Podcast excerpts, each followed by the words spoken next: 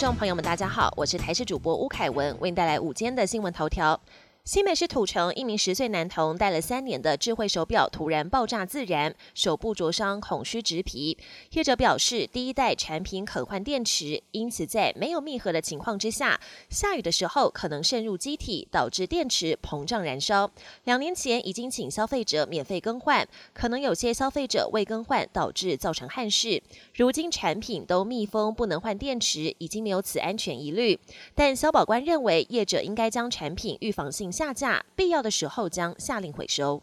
随着疫情趋缓，旅游市场回温，但有民众不满，携带两件行李却遭到统联客运加收行李费两百一十元。明明统联公告就未规定行李件数仅限大小，持控业者乱收费。对此，统联客运喊冤，收取任何费用如果没有公路总局等核准，根本不敢乱收。根据业者官网上公告，行李总体积参考值大约等同一个三十二寸行李箱大小，超过携带限制者不执行拒载，改以加收行李票的方式。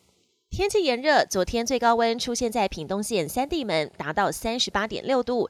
气象局表示，未来一周各地都是高温炎热，晴到多云，各地山区需留意午后短暂雷阵雨。从今天到礼拜天，东南部地区容易有焚风发生，而周四开始，桃园以北地区、花东纵谷等局部地区可能出现三十七度以上高温。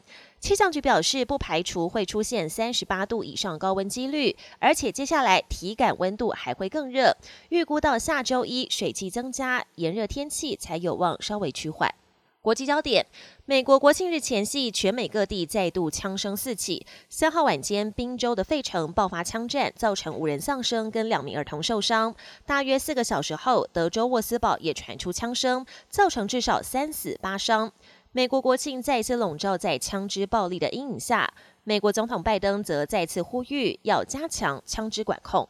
以色列跟巴勒斯坦关系紧张之际，以色列第二大城特拉维夫发生汽车蓄意冲撞人群的事件。监视器拍下一辆货车突然撞向一座公车站，驾驶随后立即下车，持刀砍向附近多位民众。事发在当地时间四号下午，前后总共造成八人受伤，其中一人伤势严重。所幸歹徒随即被一名持枪的民众当场击毙。